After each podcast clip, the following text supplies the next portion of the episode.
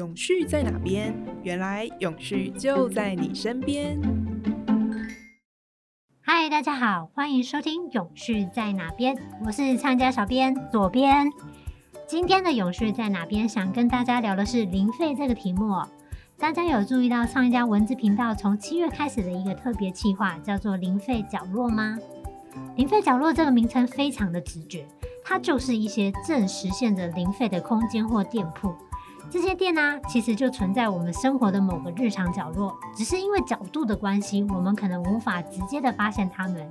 但没有关系，上一家就是要透过特别企划，把这些角落直送到大家的眼前。那今天这集的永续在哪边？我们就来聊聊零费角落中的其中一篇吧。一间协助旧衣重生的裁缝店——美缝。美是美丽的美，缝东西的缝。这边我先插播一件事：这间店叫做美缝的原因，是因为老板娘很喜欢《美缝有约》这个节目，我觉得很可爱。哎，直接用店名向偶像致敬哎！而且你不能否认，你听过这个故事以后，很难忘记这家店叫做美缝了吧？对吧？对吧？好，我们回来来说这家店背后的故事。美缝呢是一间二代店，主要操刀裁缝的是拥有深厚功力的爸爸。不过呢，协助店里店外行政事务的，并把店家推向数位转型的是儿子黄伟明。我这边指的数位转型啊，是你可以把你想修改的衣服，在网络云端上面做沟通下单，再透过物流机制来送货取货。所以美房的顾客啊，并不局限于台北跟台湾，甚至有海外的顾客哦。那第二代老板啊，黄伟明，他有这番的数位脑，跟他原本的职业有关。他不是学裁缝出身的。他是在游戏业里面打滚了多年，并在那边拿下了好成绩。不过呢，好成绩是用健康换来的，所以近几年他决定回老家休息一阵子。而就在休息的这段时间，他就发现父亲深厚的功力呢被埋没在这个数位时代里，而刚好这中间的落差，他就可以用他的专业来补上。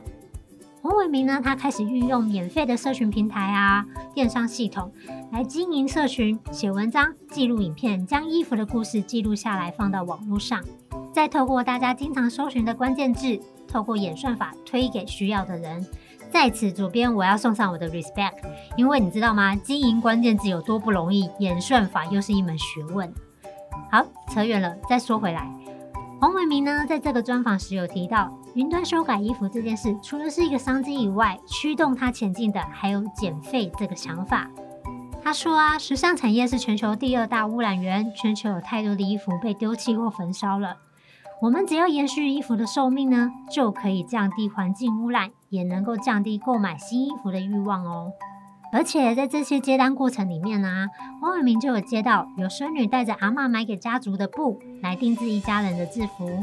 也有女儿拿着已经过世的父亲的西装，想要来修改成女版的西装，让他能够上班的时候穿着，让父亲就像随时陪在身边。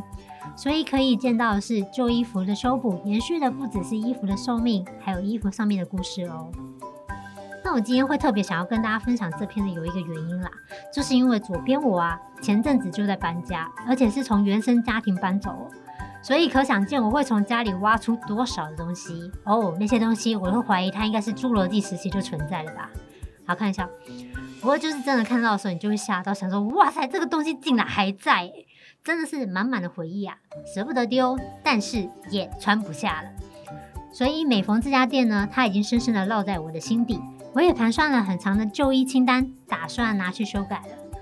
毕竟在这个快时尚的时代里。我们都期待能因为永续的关系，让时尚慢下来，让好的衣服再穿久一点。